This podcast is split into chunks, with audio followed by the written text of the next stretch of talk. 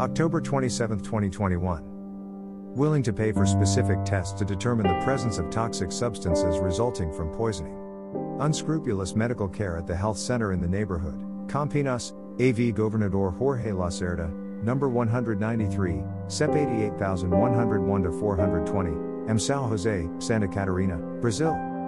Dr. Joao Paulo Oliveira Martins asks what would be my objective in the service. I, Mr. Fabio Reschke Ribeiro, say that I was at the service, continuing the dialogue between me and the referred doctor, where the service was carried out at Rua Getulio Vargas, 681, CEP 88103 to 400. Occasion where, Mr. Fabio Reschke Ribeiro talk about attacks with the use of toxic products in food, where I was a victim of attacks. In the unscrupulous service on October 27, 2021, the doctor said, Have you ever stopped to wonder if the SUS, the Unified Health System, does not cover these tests? Asked the doctor. I, Mr. Fabio Reschke said that I was willing to pay for the tests, even if they cost 2,000 reais. I would work to pay for specific tests to determine the presence of toxic substances resulting from poisoning. Dr. Joao Paulo Oliveira Martins frustrated the service on October 27, 2021, saying that I should have psychiatric care before performing the supposed clinical DNA tests recommended by the lying Dr. Joao Paulo Oliveira Martins. Criminal. I, Mr. Fabio Reschke Ribeiro, did not accept psychiatric exams. Neither psychiatric consultations were accepted by me, Mr. Fabio Reschke Ribeiro. Dr. Joao Paulo Oliveira Martins accepted that I, Mr. Fabio Reschke Ribeiro, would only perform specific clinical DNA tests that will determine the presence of toxic substances resulting from poisoning. Dr. Joao Paulo Oliveira Martins changed his opinion regarding the coverage of clinical tests, and claimed that specific tests to determine the presence of toxic substances resulting from poisoning are covered by the SUS, the Unified Health System. Because at the beginning of the service, the doctor lied that these tests do not exist and that the SUS, the Unified Health System, does not cover these tests. The doctor printed the list of exams and delivered the document signed with his name, Joao Paulo Oliveira Martins. The tests requested by physician Joao Paulo Oliveira Martins are not related to specific clinical DNA tests to determine the presence of toxic substances resulting from poisoning. The doctor lied in the recorded service from start to finish. https colon slash slash drive google.com slash file slash d slash 1 nhdgln skyle 8 g pokorgerbzine kakidon slash view usb equals drives the doctor ordered five tests 01 Exam to identify mental disorder. Lithium dosage. This test measures the amount of lithium in your blood.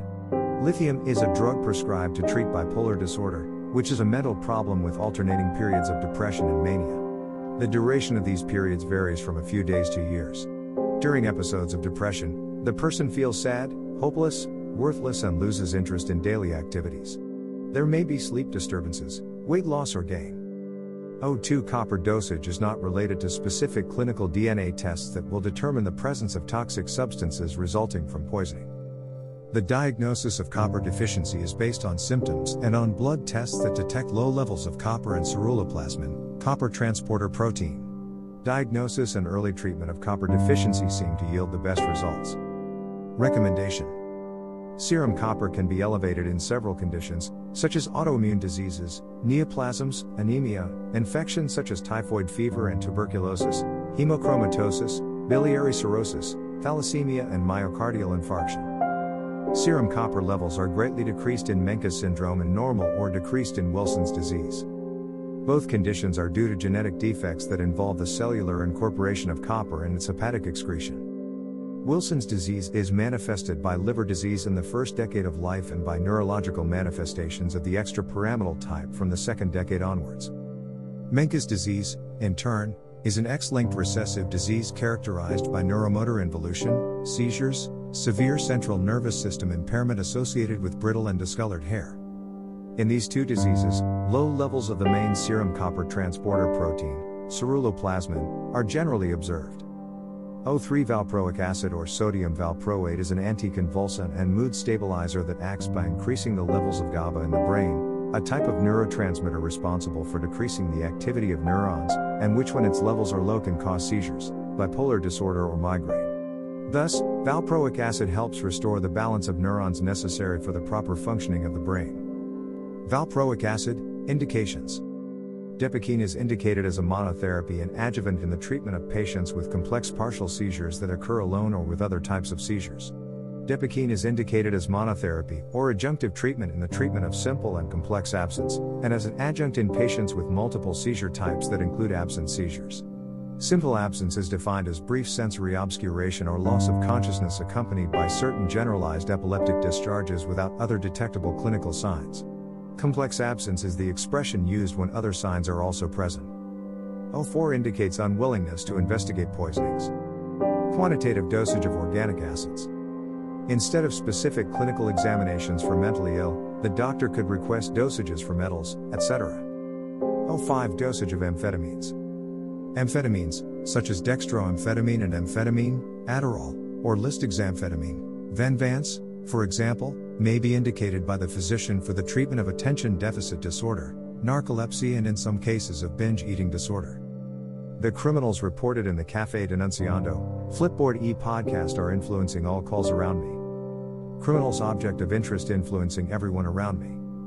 Aiming at medicines to drug the victim and to make the victim believe in a lying life where the reported criminal facts are an illusion, using drugs to drug a healthy man without mental problems, the criminals gave orders to the Public Health Service of Sao Jose, Santa Catarina, Brazil, the orders are for the doctors, to dissemble, insinuating that the victim of poisoning is a mental patient, who must be contained.